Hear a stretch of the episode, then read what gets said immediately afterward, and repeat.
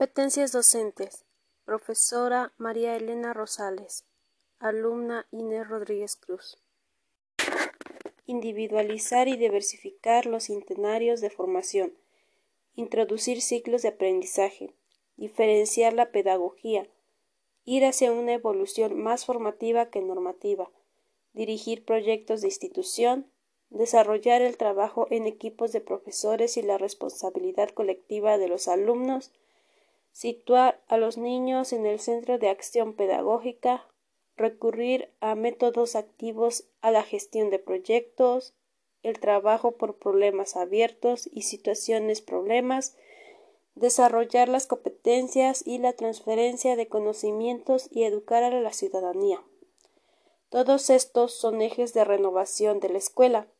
Esta preparación es inspirada para comprender el movimiento de la profesión insistiendo en diez grandes familias de competencia que son número 1. Organizar y animar situaciones de aprendizaje. Cuando los alumnos son niños o adolescentes, no son tan numerosos y la enseñanza es más interactiva. Se da más la importancia a los ejercicios y a la experiencia conducidas por el alumno.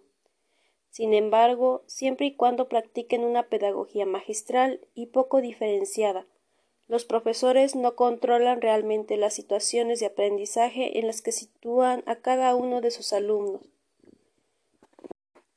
Como mucho pueden procurar usando medios disciplinarios clásicos que todos los alumnos escuchen con atención y se impliquen activamente, al menos en apariencia, en las tareas asignadas. Esta competencia es especificada para trabajar en formación continua, que es conocer a través de una disciplina determinada los contenidos que hay que enseñar y, su traducción en objetivos de aprendizaje.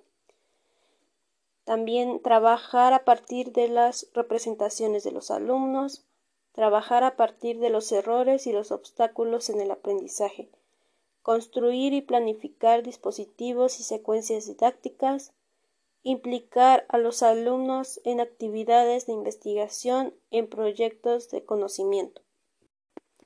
Número 2. Gestionar la progresión de los aprendizajes. Los programas están concebidos en esta perspectiva, así como los métodos, y los medios de enseñanza propuestos e impuestos a los profesores. En esta competencia se concibe y hace frente a situaciones, problemas ajustadas al nivel y a las posibilidades de los alumnos. Adquiere una visión longitudinal a los objetivos de la enseñanza. Establece vínculos con las teorías que se sostiene las actividades de aprendizaje Observa y evalúa a los alumnos en situaciones de aprendizaje según el enfoque formativo. Y por último, establece controles periódicos de competencias y toma decisiones de progresión. Número 3. Elaborar y hacer evolucionar dispositivos de diferenciación. Para que cada alumno progrese hacia los objetivos previstos, conviene ponerlo muy a menudo en una situación de aprendizaje óptima para él. No basta con que éste tenga sentido, le concierna o lo movilice. Además, tiene que requerirlo en una zona de desarrollo próximo.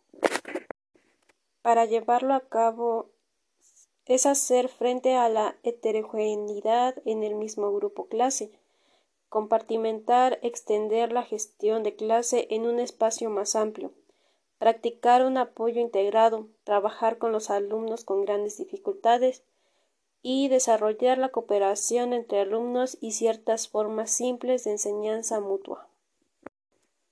Número 4. Implicar a los alumnos en su aprendizaje y en su trabajo es aumentar el deseo de aprender, explicitar la relación con el conocimiento, el sentido del trabajo escolar y desarrollar la capacidad de autoevaluación en el alumno. instituir y hacer funcionar un consejo de alumnos y negociar con ellos varios tipos de reglas y de acuerdos. También ofrecer actividades de formación opcionales a la carta. Número 5. Trabajar en equipo. De aquí se desprende que trabajar en grupo se convierte en una necesidad relacionada con la evolución del oficio más que una opción personal. Al mismo tiempo, cada vez hay más profesores, jóvenes o menos jóvenes, que desean trabajar en equipo y aspiran a niveles de cooperación más o menos ambiciosos. Algunos incluyen radicalmente trabajar en solitario, otros son más ambivalentemente, pero ven las ventajas de una cooperación regular si ésta les deja una autonomía suficiente. Elaborar un proyecto de equipo de presentaciones comunes. Impulsar un grupo de trabajo, dirigir reuniones, formar y renovar un equipo pedagógico, afrontar y analizar conjuntamente situaciones complejas, prácticas y problemas profesionales, y hacer frente a crisis, conflictos entre personas. Número 6. Participar en la gestión de la escuela. Elaborar, negociar un proyecto institucional administrar los recursos de la escuela, organizar y hacer evolucionar en la misma escuela la participación de los alumnos. Número 7. Informar e implicar a los padres. Esto favorece las reuniones informativas y de debate, dirigir las reuniones, implicar a los padres en la valoración de la construcción de los conocimientos, ya que esta es una competencia muy importante. Número 8. Utilizar las nuevas tecnologías. La escuela no puede pasar por alto lo que sucede en el mundo. Ahora bien, las nuevas tecnologías de la información y de la comunicación, TIC o NTIC, transforman de forma espectacular nuestras maneras de comunicarnos, pero también de trabajar y de decir y pensar. 1. Utilizar los programas de edición de documentos. Explotar los potenciales didácticos de programas en relaciones y los objetivos dominios de enseñanza. 2. Comunicar a distancia a través de la didáctica. 3. Utilizar los instrumentos multimedia en su enseñanza, ya que las nuevas tecnologías es una herramienta que nos favorece tanto como los docentes y alumnos.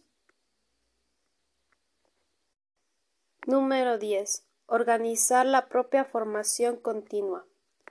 Es saber explicar sus prácticas, establecer un control de competencias y un programa personal de formación continua propio, negociar un proyecto de un proyecto de formación común con los compañeros, aceptar y participar en la formación de los compañeros y implicarse en las tareas a nivel general de la enseñanza o del sistema educativo. Todas estas son las competencias docentes, que es, que es bueno, que son el conjunto de recursos, conocimientos, habilidades y actitudes que necesitan los profesores para resolver de forma satisfactoria las situaciones a las que se enfrentan en su ejercicio profesional. Gracias.